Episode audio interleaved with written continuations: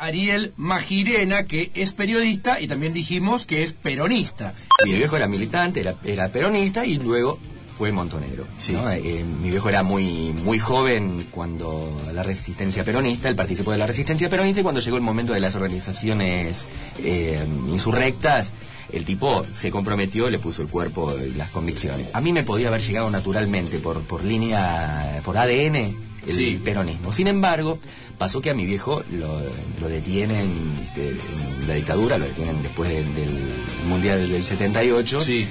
Eh, yo me quedo sin, sin mi viejo eh, porque él, digamos, para la versión que yo recibí, mi viejo eh, se iba a vivir al interior. Ajá. Y bueno, este, Claro, era muy pequeño, tenía 3, 4 yo, años. no, no, no, no, no, yo ya tenía eh, 12, 14 años. La verdad que no comprendía mucho.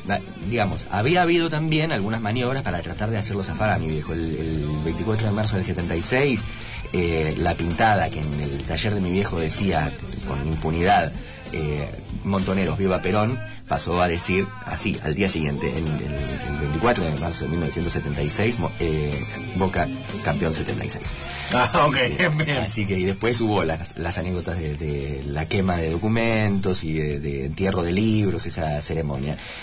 Para cuando a mi viejo lo detienen, eh, yo comienzo a despertar a la inquietud política, eso no, no, no no podía evitarlo. Sí. Eh, se, se hablaba mucho de política en casa y mi viejo hablaba conmigo como un amigo, como no como un hijo. Entonces yo era, era muy chiquito, yo tenía eh, ocho años cuando murió Perón y, y tenía este, y diálogos con mi viejo donde él me explicaba el peronismo como si yo filtro. fuese un Claro. compañero suyo y me adelantaba, me decía, mira, acordate de esto porque te van a decir tal cosa y el tipo todas todas las que me dijo acertó.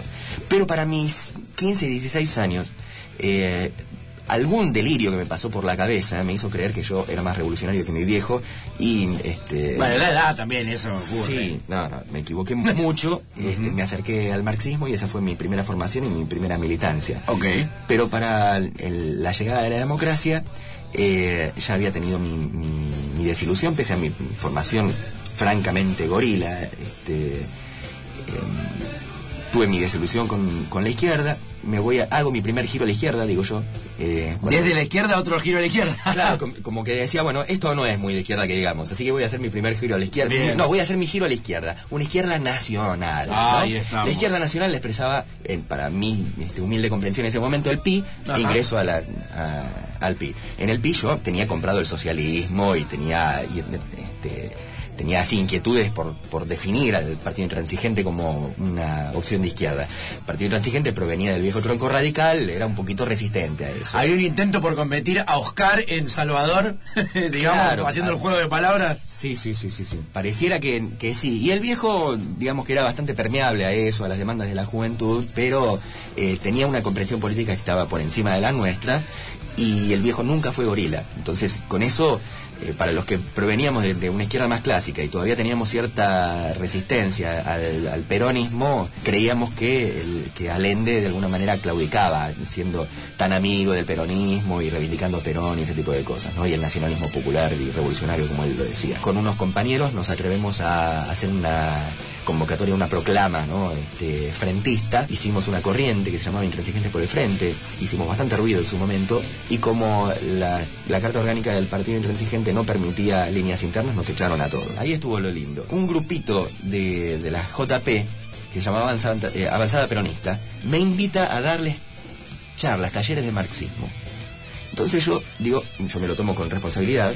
Primero dije, mira qué buena oportunidad este, hablarles de revolución a los peronistas, ¿no? A los jóvenes peronistas. Entonces dije, bueno, para hablar de revolución, con, de marxismo con los peronistas, vamos a leer a los marxistas del peronismo. O la izquierda nacional, Abelardo Ramos. Bueno, la cuestión es que fundamentalmente con Hernández Arrey yo dije, a la mierda, yo soy peronista. Muy buena. Y así me pasó. Eh, hablamos naturalmente de, marxismo con estos compañeros, pero fundamentalmente de peronismo, de la- de el peronismo como la expresión de la revolución.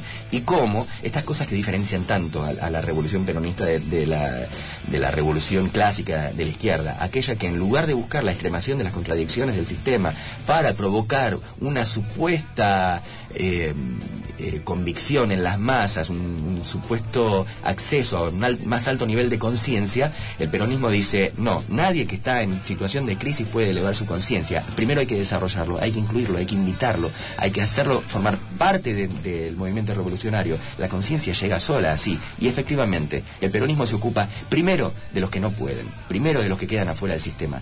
Al peronismo no le interesa que alguien se muera para que otro toma, tome conciencia de los males que hace el capitalismo. El peronismo te rescata al que se está por caer del capitalismo y dice, y en una de esas, dentro de 20 años, vos sos un militante revolucionario.